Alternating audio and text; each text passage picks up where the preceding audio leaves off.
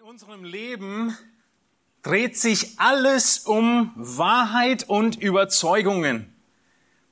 Du triffst Entscheidungen aufgrund von festen Überzeugungen, die du hast, aufgrund von Überzeugungen, was wahr ist, was gut ist, was richtig ist. Und die große Frage, die sich immer wieder stellt, ist, welche Überzeugungen habe ich? Wie komme ich dazu, dass ich diese oder jene Sache kaufe im Regal von all den vielen Dingen, die mir zur Auswahl sind und die andere weglasse oder stehen lasse? Wie kommt es, dass ich, wenn ich dann an der Wahlurne stehe und mein Kreuzchen setze, das genau da und nicht bei den vielen anderen Möglichkeiten setze? Es hängt alles an Wahrheit und Überzeugungen in deinem Leben. Und die große Frage, die sich stellt, ist, wo kommen diese Überzeugungen her? Was ist alles Quelle der Wahrheit für dein Leben? Jesus beantwortet diese Frage aufgrund von Skeptikern, die er vor sich hatte. Und er zeigt uns in dem Text, den wir uns heute anschauen, in der Bergpredigt in Matthäus 5, 17, dass Gottes Wort Vorrangstellung hat, dass es über allem stehen muss. Könnt ihr euch vorstellen, dass die Leute zur damaligen Zeit bei Jesus angezweifelt haben, dass Gottes Wort Vorrangstellung hatte? Wir könnten uns das kaum vorstellen, oder? Die Menschen zur damaligen Zeit, die da Jesus zuhören und vor ihm sitzen bei dieser Bergpredigt, sind Menschen, die daran zweifeln, dass Jesus dem Alten Testament glaubt und danach leben möchte. Und deshalb kommt er zu der Aussage, die er hier in Johannes, in, in Matthäus 5, 17 trifft. Du würdest denken, dir würde das nie passieren, sowas von Jesus zu denken, ha? Nun, stell dir vor, du lebtest zur damaligen Zeit und würdest Jesus reden hören und predigen hören. Du würdest sehen und miterleben, wie er die Gelehrten und Pharisäer, die das ganze Volk hochachtete, einfach ihnen widerspricht, wie er scheinbar sogar absichtlich Regeln bricht, die sie aufgestellt haben wie er sich an viele Traditionen, die die Pharisäer aufgebaut haben, nicht hält und scheinbar sein eigenes Ding macht.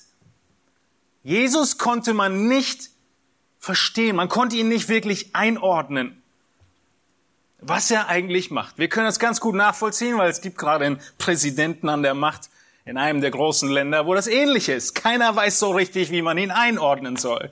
Und den nächsten Tweet. Ähnlich ging es den Leuten mit Jesus. Sie wussten nicht, was sie von ihm halten sollten und wie er zum Alten Testament steht. Dieser Jesus, er kam auf einmal daher, scheinbar, nicht die normale Laufbahn, nicht die Pharisäerschule durchlaufen von klein auf, eine andere Ausbildung, Statt Theologie zu studieren, war er Zimmermann. Und doch stellt er sich in die Synagoge oder sitzt, besser gesagt, lehrt, geht durch die Städte und predigt eine Botschaft von Buße und einem Reich Gottes, das da sein soll. Da fragt man sich, wenn man diesen Jesus so hört, zur damaligen Zeit, ob er vielleicht jetzt alles über Bord wirft, was man für richtig gehalten hat. Jesus, er war nicht entsprechend der Vorstellungen der damaligen Zuhörer. Seine Ziele entsprachen nicht den Zielen der damaligen Leute. Wir schauen uns heute einiges an Parallelstellen an. Ich erwarte nicht, dass ihr alle äh, mitschreibt oder konkret da seid, äh, in, in, in die Bibel aufzuschlagen. Deshalb sind sie alle mit an der Wand zu diesem riesigen Thema der Bedeutung der Schrift. Nun, welche Erwartungen hatten die Leute damals? Lasst uns in Erinnerung rufen, welchen Messias sie erwartet haben. In Psalm 2 haben sie gelesen und erwarten diesen Messias, der mit eisernem Zepter die Heiden zerschmettert und wie Töpfergeschirr sie zerschmeißt. Nun, das hat Jesus nicht getan. Sie haben den Messias erwartet, wie er in Daniel 2, 44 beschrieben war, der in den Tagen jener Könige wird der Gott des Himmels ein Königreich aufrichten, heißt es, das in Ewigkeit nicht untergehen wird. Und sein Reich wird keinem anderen Volk überlassen werden. Es wird alle jene Königreiche zermalmen und ihnen ein Ende machen. Es selbst aber wird in Ewigkeit bestehen. Nun, dieser König, Jesus, der hat nichts mit Zermalmen zu tun gehabt. Er hat die Feinde leben gelassen. Er hat gesagt, sie sollen geliebt werden. In 4. Mose 24 ein ähnlicher Text. Jesus, er entspricht nicht den Erwartungen. Seine Ziele sind nicht die Ziele dessen, was die Leute dachten, sie sein sollten. Er kommt nicht als großer Herrscher, sondern er redet am Anfang der Bergpredigt von geistlicher Armut. Da fragt man sich, ob Jesus jetzt alles über Bord wirft, was man für wahr gehalten hat und für richtig gehalten hat. Aber du gehörst natürlich zu den Zuhörern Jesu, die genau hinhören, was er zu sagen hat. Und dann kommt Jesus und was verkündigt er in Anfang der Bergpredigt? Glückselig sind die geistlich Armen, denn ihrer ist das Reich der Himmel. Wie in aller Welt passt das zusammen mit einem König, der zerschmettert und zermalmt und sein Königreich auf ewig aufbaut? Wie passen die Worte Jesu mit den Aussagen des Alten Testaments zusammen? Sie passen nicht zusammen. Also ist die Schlussfolgerung der Zuhörer, das Alte Testament ist hinfällig. Jesus hat eine neue Lehre.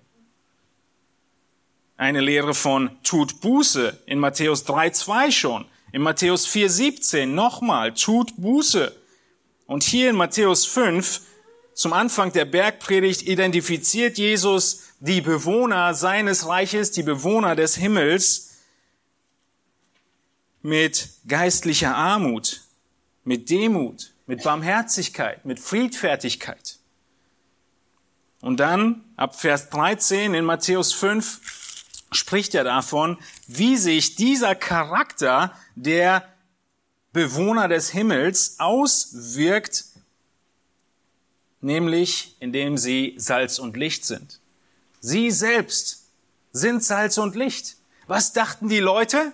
Die Leute dachten, die Pharisäer und Schriftgelehrten sind Salz und Licht. Die Top-Gebildeten sind das Salz und Licht. Und Jesus sagt ihnen, nein, sie tragen überhaupt nichts dazu bei, dass Licht in diese Welt kommt, sondern ihr seid das Salz und das Licht. Und all diese Verwirrungen in den Hirnwindungen der Leute führt dazu, dass sie meinen, Jesus kommt mit einer neuen Lehre. Jesus schafft das Alte Testament ab und er baut was Neues auf. Denn er war ja ein Prophet, dem man glaubte. Er hat Wunder getan, die sind Prophezeiungen, die sind wirklich eingetreten. Jesus antwortet hier in den Versen 17 bis 20. Wir schauen uns die ersten beiden Verse 17 und 18 heute an. Er antwortet auf den zunehmenden Einwand der Leute, dass er nicht das Königreich aufbaut, was sie meinten, jetzt kommen sollte. Und er erklärt seinen Jüngern, die ihm zuhören, dass es eine perfekte, eine vollkommene Verbindung gibt zwischen dem Alten Testament und ihm als Messias. Dass es nicht gegensätzlich ist, sondern dass es im Einklang miteinander läuft. Das ist die große Aussage des Textes hier. Er beantwortet die große Frage der Leute damals, was macht Jesus hier eigentlich? Macht er sein eigenes neues Ding? Wo will er eigentlich hin, wenn er fertig ist? Was ist das Ziel? Und Jesus ergibt diese bahnbrechenden Verse als Antwort auf all diese Fragen. Er beantwortet die Frage, Jesus, wie stehst du zum Alten Testament? Die Antwort ist, dass der Kontrast und der Konflikt zwischen dem Alten Testament und Christus nicht existiert. Es ist nicht der Konflikt zwischen Altem Testament und Jesus, sondern es ist tatsächlich der Konflikt zwischen den Dingen, die dem Alten Testament hinzugefügt wurden, und Jesus. Da ist ein großer Konflikt zwischen all den Dingen, die die Pharisäer und Schriftgelehrten über die Jahrhunderte dem Alten Testament hinzugefügt haben, und Jesus, der zurückgeht zur Schrift. Jesus stimmt völlig mit allen Aussagen des Alten Testaments überein. Jesus war überzeugt von dem ersten Prinzip der Reformation, sola scriptura. Allein die Schrift, die ganze Schrift. Nun, diese Verse in Matthäus 5 sind die wichtigsten Verse in der ganzen Bibel zur Frage, wie Christus zum Alten Testament steht. Und die wichtigsten Verse, wie Christus das Alte Testament als von Gott inspiriert sieht. Erkennt er es an? Bekräftigt er es?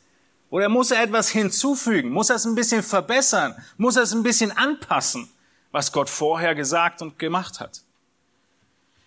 Wir sehen hier in dem ersten Aspekt, dass Christus völlig in Einheit ist mit der Schrift. Er lebt, sein Leben handelte im Einklang mit dem ganzen Alten Testament.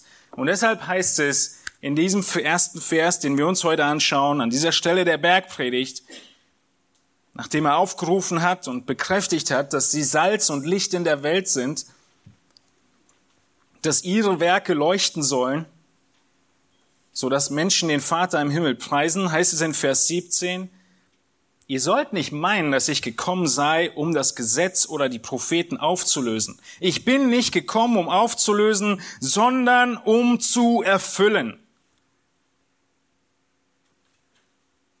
Es ist nicht schwer zu verstehen, was hier steht, aber schwer zu schlucken und zu verdauen.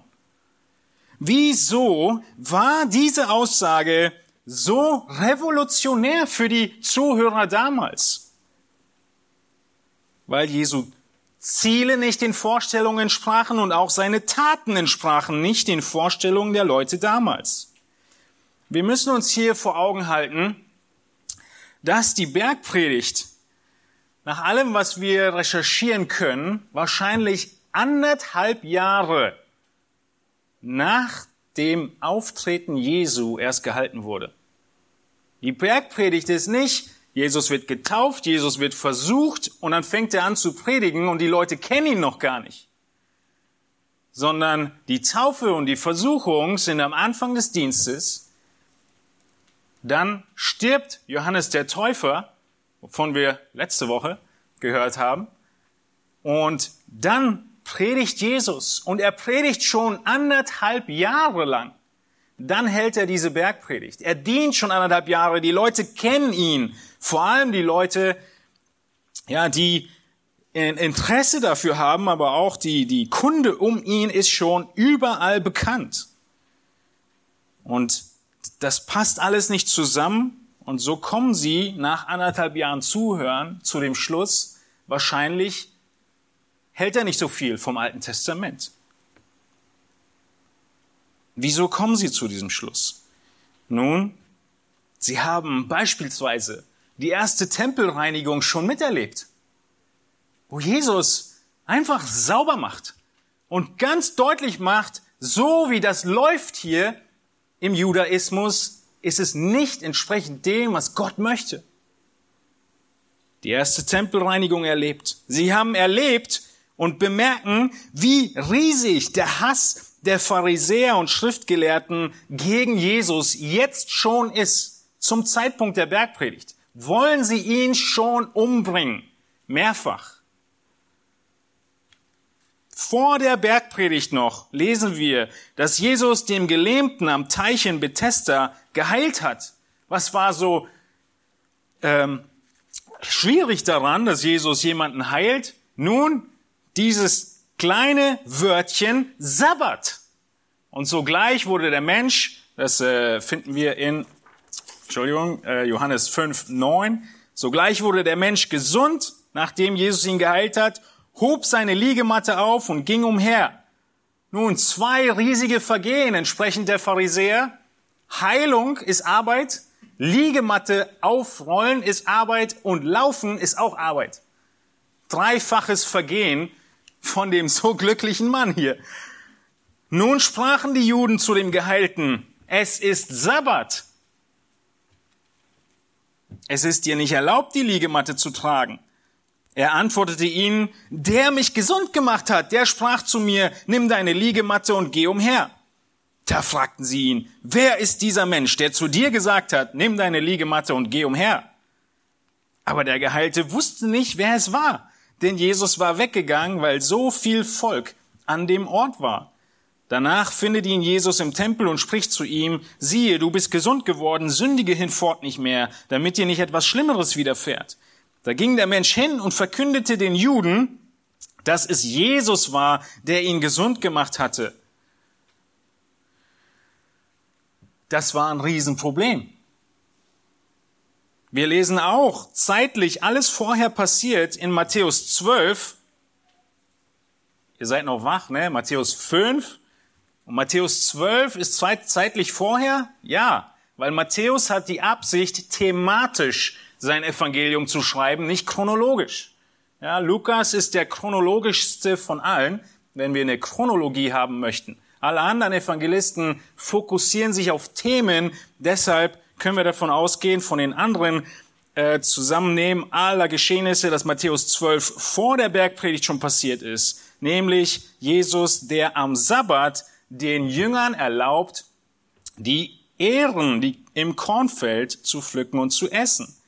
Zu jener Zeit ging Jesus am Sabbat durch die Kornfelder, seine Jünger aber waren hungrig und fingen an, Ehren abzustreifen und zu essen. Als aber die Pharisäer das sahen, sprachen sie zu ihm, siehe, deine Jünger tun, was am Sabbat zu tun nicht erlaubt ist. Der Konflikt schaukelt sich immer weiter hoch. Jesus antwortet ihnen, habt ihr nicht gelesen, was David tat, als er und seine Gefährten hungrig waren? wie er in das Haus Gottes hineinging und die Schaubrote aß, welche weder er noch seine Gefährten essen durften, sondern allein die Priester. Oder habt ihr nicht im Gesetz gelesen, dass am Sabbat die Priester im Tempel den Sabbat entweihen und doch ohne Schuld sind?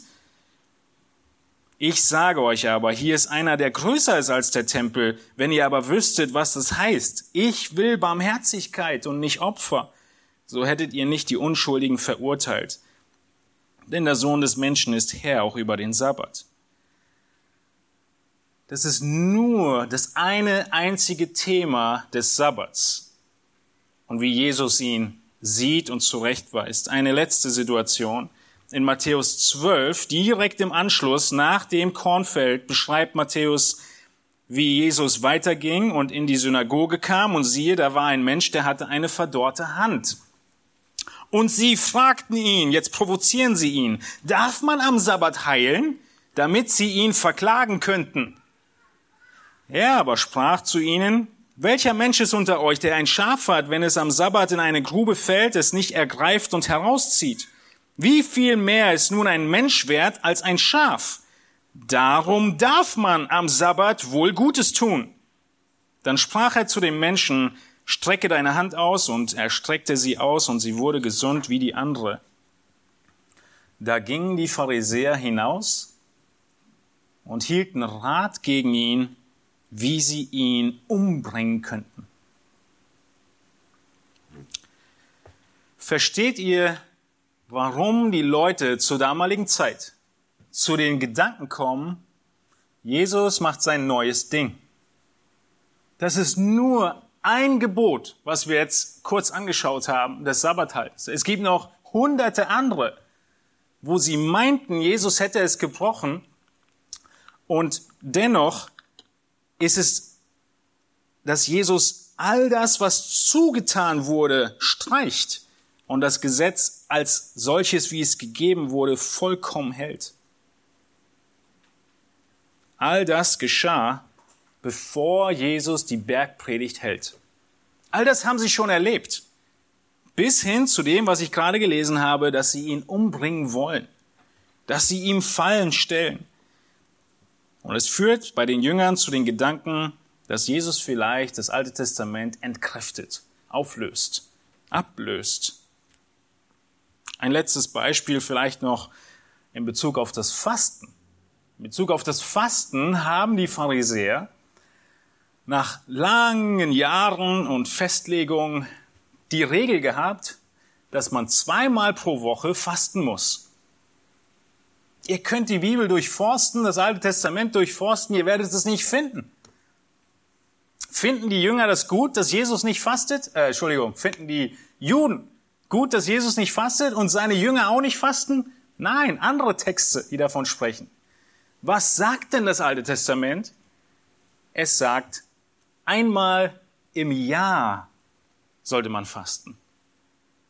Das ist ein Beispiel dafür, zusammen mit dem, was wir vom Sabbat gesehen haben, wie viel die Pharisäer und Schriftgelehrten hinzugetan haben, was überhaupt nicht mehr im Gesetz stand oder nie die Absicht des Gesetzes war. Und der ganzen Schriften, die gegeben wurden. Und da ist und rührt der große Konflikt her, dass Jesus zurückgeht zur Schrift allein. Die Menschen, sie haben einen regierenden Messias erwartet, einen, der in ihr religiöses System passte, aber Jesus, er war nicht so. Und er macht hier in der Bergpredigt klar, all seinen ernsthaft suchenden Jüngern, dass er kein regierender Messias ist hier und jetzt, weil er erst leiden muss und dann die Erhöhung kommt. Und die ganze Heuchelei des religiösen Systems war nie von Gott beabsichtigt. Gott hatte immer die Absicht, dass das Herz verändert wird. Und all das kommt in den nächsten Abschnitten in Matthäus 5, wo wir dann lesen, ihr habt gehört und ich sage euch, wo Jesus einige der Gebote auslegt und erklärt. Nun, wir sehen jetzt, dass Jesus Einheit und im Einklang mit dem Alten Testament ist, aufgrund von drei Gründen. Keine Sorge, das ist bei weitem unser längster Predigtpunkt. Der nächste ist viel kürzer. Wir sehen, dass es eine Einheit gibt zwischen Christus und dem Alten Testament, weil das Wesen des Alten Testaments so ist. Aufgrund des Wesens des Alten Testaments. Jesus sagt, ich bin nicht gekommen, um das Gesetz oder die Propheten aufzulösen. Nun, diese Begriffe Gesetz oder Propheten war ein Synonym dafür, die ganze Schrift zu meinen.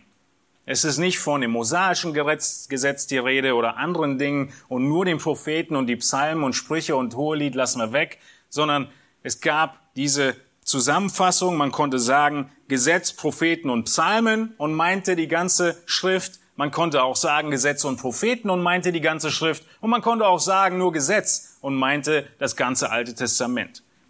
Es wurde synonym verwendet. Natürlich ist es manchmal im Kontext deutlich, dass es tatsächlich das mosaische Gesetz gemeint ist. Hier macht Jesus deutlich, dass er vom ganzen Alten Testament spricht. Nun, was war das Wesen des Alten Testaments?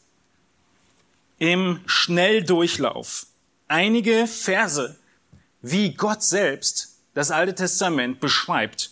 Und wir haben vorhin gerade schon einen Psalm gelesen.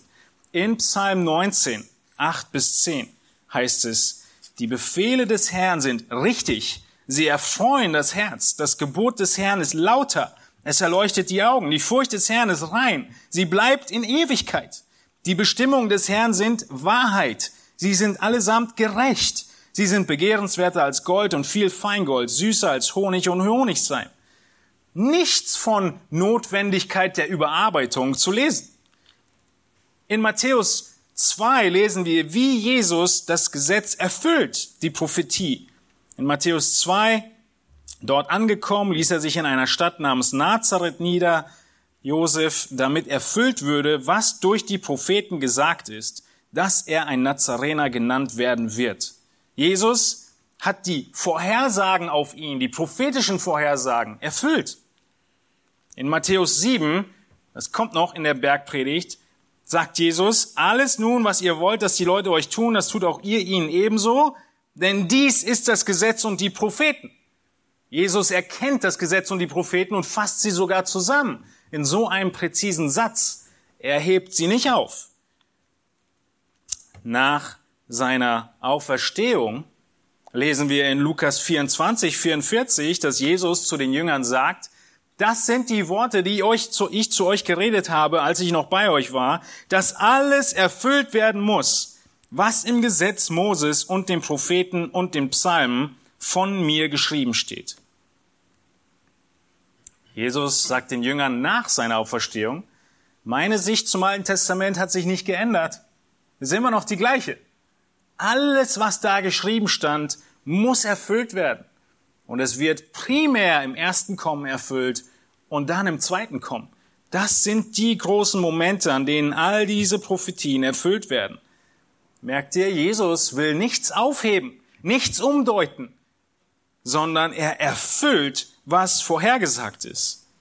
Wir lesen nachher in Römer, dass Paulus davon spricht, dass das Evangelium Gottes, die Botschaft, wie wir gerettet werden, in Vers 2, Römer 1, Vers 2, dass dieses, dieser Christus, er ist zuvor verheißen, Entschuldigung, für das Evangelium Gottes, das er zuvor verheißen hat in heiligen Schriften durch seine Propheten. Christus, Gott, hat dieses Evangelium vorhergesagt. Er hat von Jesus vorhergesagt in den Propheten. Das ganze Wort Gottes ist eine Einheit. Es gehört zusammen. Die ganzen Schriften, die von Gott unter der Leitung und Aufsicht des Heiligen Geistes gegeben wurde, jedes einzelne Bibelbuch ist wahr, völlig wahr und völlig vollkommen. Und weil das Alte Testament wahr ist, Deshalb ist es unmöglich, von dem Wesen des Alten Testaments her schon, dass das Wirken und der Dienst Jesu nicht in vollkommenen Zusammenhang mit der Schrift steht. Und deshalb sagt Jesus, ich bin gekommen, um das Gesetz und die Propheten zu erfüllen, nicht aufzulösen, nicht auszulöschen, nicht wegzuerklären, sondern zu erfüllen. Denn sie reden von Jesus. Nun, in Kürze vier, fünf Punkte, wie sich, wie das Alte Testament bekräftigt wird im Neuen Testament. Wir sehen hier in Matthäus 5, 18, dass Christus das Alte Testament bekräftigt. In Römer 7, Vers 7 und in 2. Timotheus 3, 16 bekräftigt Paulus das Alte Testament. Und Petrus, er bekräftigt das Alte Testament in 2. Petrus 3, Vers 15. Paulus, er bekräftigt Lukas in 1 Timotheus 5, 18. Wir sehen, wie Jesus in Matthäus 13 davon spricht, dass die neutestamentlichen Apostel all das vorhersagen werden oder offenbaren werden, was vorher Geheimnis ist. Es gibt eine ganz enge Verbindung zwischen dem Alten und dem Neuen Testament. Es ist nicht, dass das eine das andere auflösen würde. Und das dritte Argument, neben dem, dass das Wesen des Alten Testaments und die Bekräftigung des Alten Testaments deutlich wird, ist, dass Christus das Hauptziel der ganzen Schrift ist und auch des Alten Testaments. Denkt ja nicht, dass ich gekommen bin, um das Alte Testament aufzulösen, um die Schrift abzuschaffen. Anstatt dass Jesus dieses Gebäude des Alten Testaments niederreißen würde, behauptet er, dass sein Leben das Ziel des Alten Testaments ist. Das Ziel des Alten Testaments. Was meint Jesus damit, wenn er sagt, ich bin gekommen, um zu erfüllen? Was bedeutet dieses Wort erfüllen? Nun, wir haben einen, eine Bedeutung schon gesehen, die auf jeden Fall auf Jesus zutrifft. Welche war das? Er hat jede Prophetie erfüllt, die im Alten Testament gegeben wurde. Er hat alles, was in Bezug auf ihn als Messias gesagt wurde, erfüllt, hat entsprechend gelebt und es ist so eingetreten. Wie beispielsweise, dass er in Nazareth gewohnt hat. Warum sind es so viele Prophezeiungen? Damit es keinen Zweifel mehr gibt. Damit keiner mehr sagen kann, ein Beweis fehlt mir noch, dann würde ich es ja glauben. Es sind so viele, dass jeder Zweifel ausgeräumt wird, dass er der Messias ist. Nun, dieses Erfüllen es bedeutet auch, dass das erfüllt, äh, oh, ja, das können wir überspringen, das waren die Texte zu diesem Aspekt. Es bedeutet auch, dass Jesus die wahre Bedeutung der Botschaft Jesu wieder hervorholt. Versteht das nicht falsch. Die wahre Bedeutung des Alten Testaments, sie ist da gewesen. Aber wie zu Zeiten der Reformation, sie war zugeschüttet mit all diesen Traditionen und Regeln der Schriftgelehrten. Und sie musste wieder entdeckt werden. Und Jesus in den nächsten Versen, wenn er sagt, ihr habt gehört, ich sage euch, er gibt der Schrift nicht eine neue Bedeutung, sondern er buddelt die Bedeutung, die ich schon immer hatte, wieder aus und hebt sie wieder hoch. Auch das trifft zu. Aber zu allerletzt heißt es in Jakobus, ähm, wo war Jakobus? Da. Jakobus 1, 22, dass es nicht ausreicht, nur das Gesetz zu lesen. Was muss getan werden mit den Worten? Wir müssen sie tun. Wir müssen Täter des Wortes sein, nicht bloß Hörer, die sich selbst betrügen. Jesus, er hat das Gesetz vollkommen erfüllt, indem er Täter des Gesetzes wurde. Er hat jedes Gebot in der Art und Weise, wie Gott es beabsichtigt hat, vollkommen ausgelebt. Kein einziges übertreten. Und so hat er das ganze Gesetz erfüllt, was vorher niemand konnte. Das Gesetz konnte niemanden retten. Das Gesetz war gegeben, so dass die Leute den erkennen würden, der das Gesetz hält, als Gott, als sündlos. Und so sagt Jesus, ich erfülle das Gesetz ich halte jedes einzelne Gebot und ich erfülle sogar welchen Teil? Dass das Gesetz Strafe fordert. Wir können das Kreuz Christi nicht erklären ohne das Gesetz. Das Kreuz Christi wäre unnötig, wenn das Gesetz nicht fordern würde, dass Sünde gesühnt werden muss mit dem Tod. Jesus erfüllt das Gesetz bis ins letzte Detail, dass er sogar die Strafe und die Schuld, die das Gesetz fordert, die Sühnung, die das Gesetz fordert, übernimmt ein für allemal bezahlt.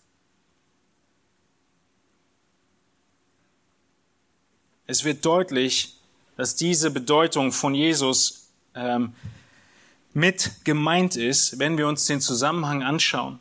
Jesus spricht im Zusammenhang davon, dass das Licht und das Salz der Leute leuchten soll, das Salz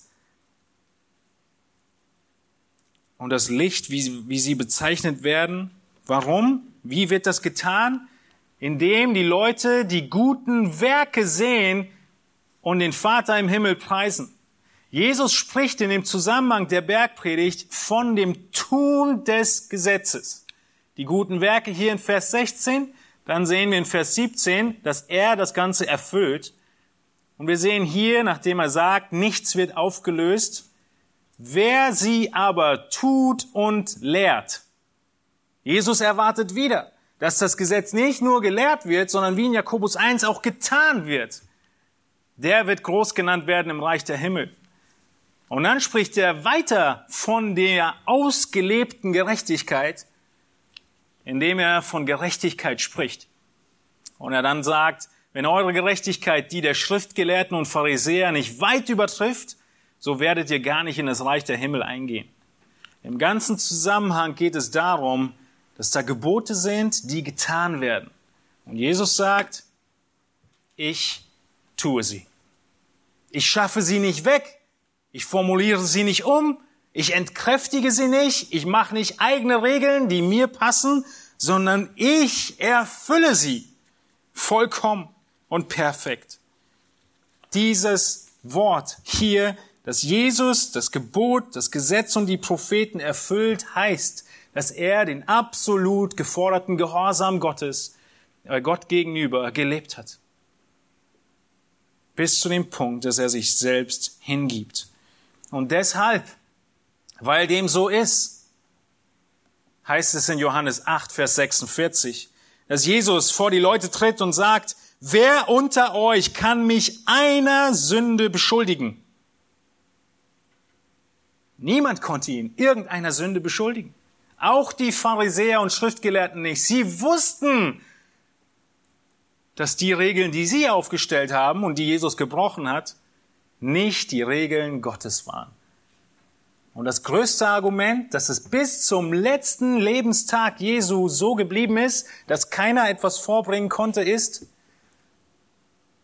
dass in der Nacht der Kreuzigung sie niemanden finden auf der ganzen Welt, der Jesus einer Sünde bezichtigen konnte. Was müssen sie tun? Falsche Zeugen bezahlen. Jesus hat das Gebot vollkommen erfüllt. Er hat alles getan, was nie ein Mensch hätte tun können. Er ist Gott. Und dann übernimmt er die Strafe, die das Gesetz fordert, an unserer Stelle und diese gesamte Gerechtigkeit, die er gelebt hat, die ist von dir gefordert.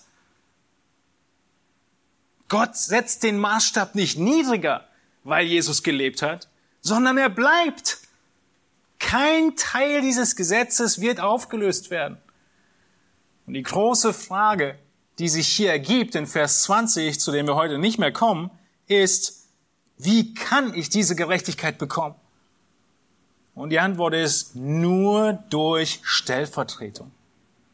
Jesus hat es gelebt und er bietet es dir an, dass er es dir überträgt, deine Schuld auf sich nimmt und seine Gerechtigkeit, vollkommene Gerechtigkeit, Erfüllung des Gesetzes, dir überträgt. Ist das nicht herrlich? Aber es ist so schwer zusammenzubringen. Deshalb dachten die Leute, Jesus, er will das Alte Testament revidieren. Jesus, er hat in seinem Werk dann einen neuen Bund aufgerichtet. Wir haben das Gesetz in unserem Herzen, nicht das Gesetz Moses. Auch darüber sprechen wir in der nächsten Predigt ein bisschen mehr. Welche Rolle hat das Gesetz Moses denn noch? Wir haben das Gesetz Christi, nicht das Gesetz Moses. Und er, der das Gesetz vollkommen erfüllt hat, er ist in der Tat sündlos. Und deshalb kann er das erlösende Opfer am Kreuz bringen und uns zurechnen. Nun, das Alte Testament, es ist in sich selbst beständig. Und auch hier einige kurze Verse, die davon sprechen, dass es unmöglich war, dass Jesus die Schrift verändert. Und auch du darfst es nicht tun. Es heißt in Psalm 19, Vers 10, die Furcht des Herrn ist rein, sie bleibt in Ewigkeit. Die Bestimmungen des Herrn sind Wahrheit.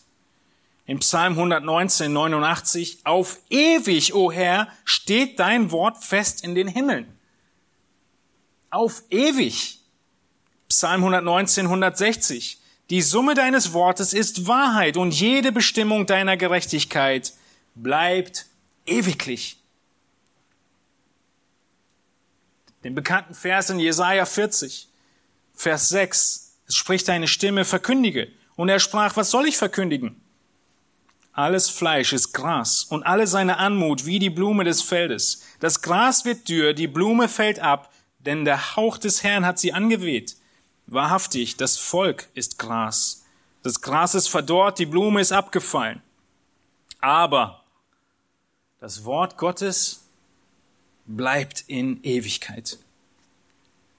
Merkt ihr, dass die Schrift beständig ist? Sie braucht kein Update, keine Revision, keine Veränderung.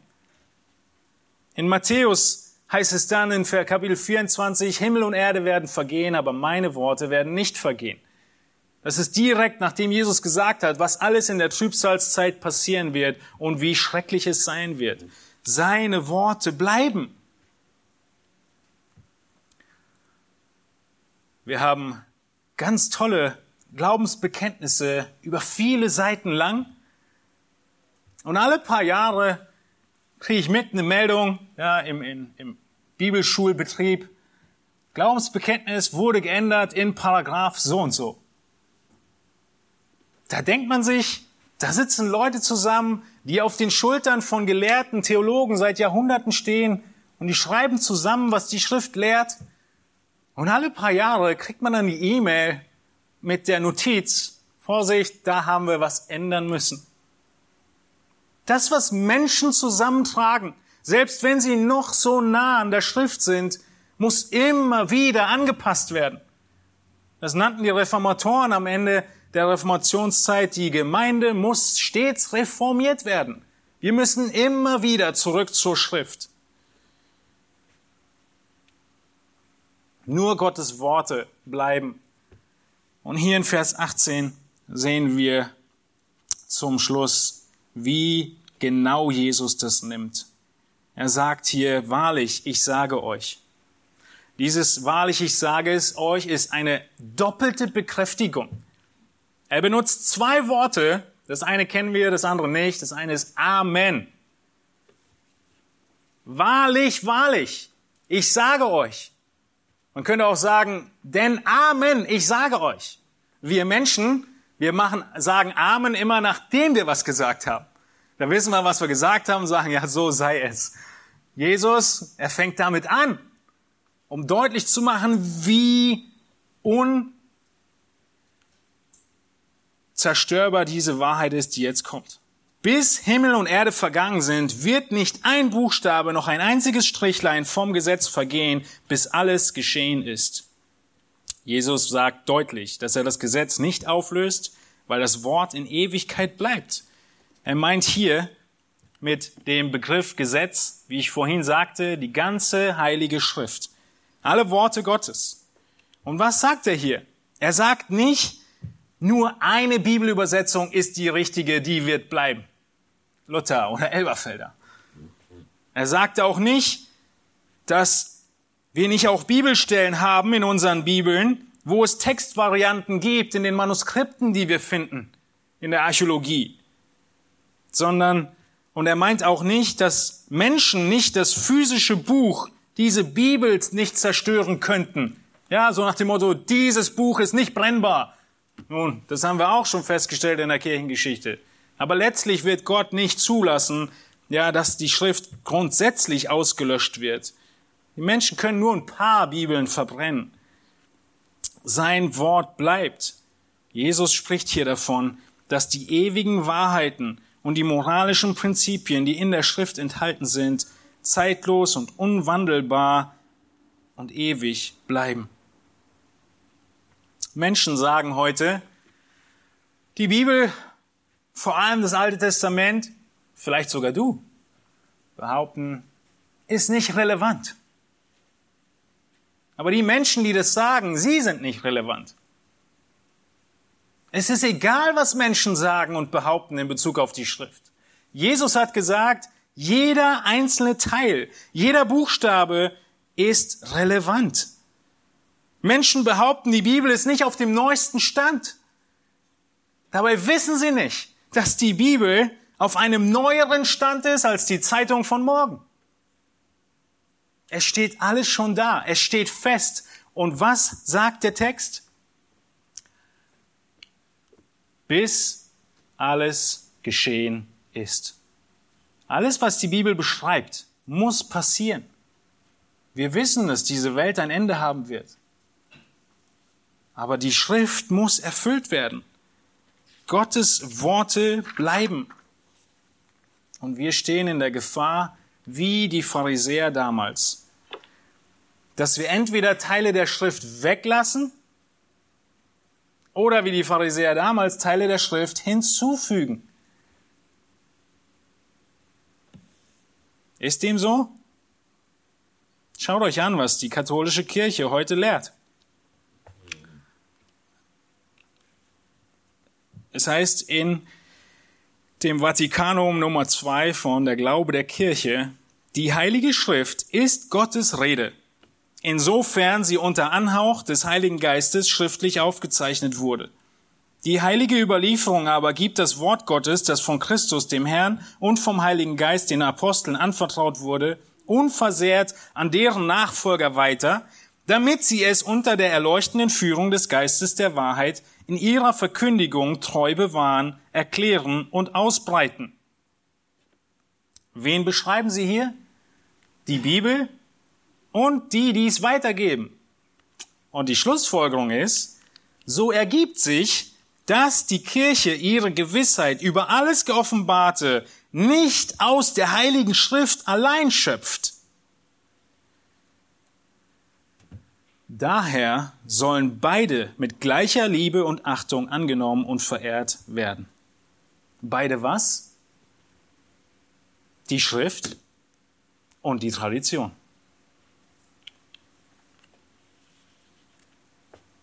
Zum 500-jährigen Jubiläum haben einige Theologen neue Thesen geschrieben, 2017. Und die These Nummer vier, es geht gleich los mit Sola Scriptura, die lautet, da das Prinzip Prima Scriptura, also die Schrift zuerst, die Heilige Schrift lediglich als vorrangig, aber nicht als endgültig oder ausreichend ansieht, muss es in Theorie und Praxis aufgegeben werden. Prima Scriptura muss aufgegeben werden. Sola Scriptura muss geglaubt werden. Dann heißt es weiter, sowohl Katholiken mit ihrer Tradition und dem kirchlichen Lehramt, als auch die Charismatiker mit ihren inneren, subjektiven Eindrücken wirken und leben unter dem Prinzip der Prima Scriptura. Stattdessen muss Sola Scriptura allein die Heilige Schrift geglaubt, gelehrt und ausgeübt werden. Merkt ihr, wie wir selbst in der Gefahr stehen, wie die Pharisäer zu landen? Dass wir Dinge der Schrift hinzutun und gar nicht merken, dass es nur noch die Schrift zuerst und nicht die Schrift allein ist.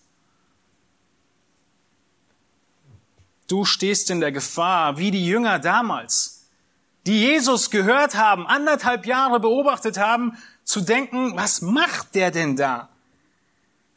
und nicht zu sehen, wovon Jesus eigentlich spricht. Die Leute damals hätten es wissen müssen. Sie hatten das Alte Testament, sie konnten es lesen, allem voran die Schriftgelehrten, aber sie hatten so vorgefertigte Meinungen über den Messias, wie er auszusehen hat, als Herrscher zu kommen und sein Reich aufzubauen, dass sie nicht mehr fähig waren zu hören, was er wirklich sagte. Auch du hast vorgefertigte Meinungen. Das ist gar keine Frage. Wir müssen uns bewusst machen, dass diese vorgefertigten Meinungen, was die Schrift bedeutet, uns nicht daran hindern, wie die Jünger gehindert wurden, zu verstehen, was Jesus, was Gott tatsächlich sagen möchte. Schnell lehnen wir jemanden ab, schnell verurteilen wir jemanden, schnell wird Gerechtigkeit und Gottseligkeit auf Äußeres beschränkt und schon bist du ein kleiner Pharisäer. Allein die Schrift. Jesus macht deutlich, nichts wird aufgelöst. Es gibt noch einiges mehr dazu zu sagen. Ja, es wird äh, einen zweiten Teil brauchen, um diese Verse 19 und 20, die ich schon angedeutet habe, in ihrer Aussage mehr zu beleuchten. Aber das, was wir mitnehmen von dem Text heute, ist, dass Jesus in diesem wichtigsten Text die Frage beantwortet, wie er zum Alten Testament steht. Und die Antwort lautet, er bekräftigt es zu 100 Prozent.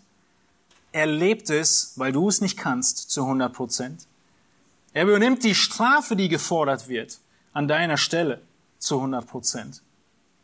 Und es bleibt relevant. Es bleibt aktuell. Und wir dürfen es lesen und studieren. Es ist nicht so einfach. Ja, morgens zwei Minuten stille Zeit. Dann natürlich gehe ich lieber in einen Brief und kann schnell äh, ein Prinzip lesen, tu dies, lass jenes und dann in meinen Tag starten. Im Alten Testament muss ich viele Kapitel lesen, bis ich überhaupt mal sehe, was die Aussage ist und was das Prinzip ist und was über Gott gesagt wird aber es ist so wichtig, so relevant. Und deshalb haben auch viele von euch zu Matthias gesagt, predige weiter in zweiten Mose, weil es so relevant ist, richtig? Wir müssen es nur härter studieren. Lasst uns das tun. Lasst uns die ganze Schrift als vollkommen von Gott inspiriert ansehen. Christus hat sie bekräftigt. Und die ganze Bibel Leuten weitergeben, nicht nur das Neue Testament. Die ganze Bibel lesen und entsprechend hochachten, dass jedes Teil davon relevant ist, so dass wir nicht am Ende, wie es in Vers 19 heißt, der Geringste sind im Reich Gottes. Lasst uns zum Abschluss beten. Ihr dürft aufstehen dazu.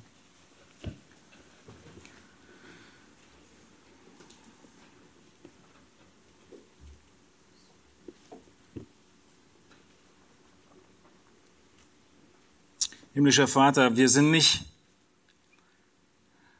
vor den Missverständnissen befreit, die auch die Jünger und Pharisäer damals hatten. Dein Wort aufzuschlagen, was wir haben, sogar in verschiedensten Überzeugungen, äh, Übersetzungen, Entschuldigung, und es zu lesen und doch nicht zu verstehen, was da steht. Doch die Absicht nicht zu erkennen der Aussagen, die gemacht werden. Herr Jesus, wir danken dir, dass du selbst diese Bedeutung wieder klar gemacht hast in den nächsten Versen der Bergpredigt. Wir danken dir für deinen Geist, der die Menschen immer wieder lehrt und dafür sorgt, dass die Bedeutung äh, richtig bleibt. Herr, wir möchten beten, dass wir selbst unter dem Prinzip der absoluten Vorrangigkeit der Schrift Wahrheit in unserem Leben etablieren, Überzeugungen gefestigt werden, so dass wir aufgrund deines Wortes handeln, nicht aufgrund von Dingen, die jemand gesagt oder geschrieben hätte oder der Tradition. Herr, schenke du deine Gnade dabei.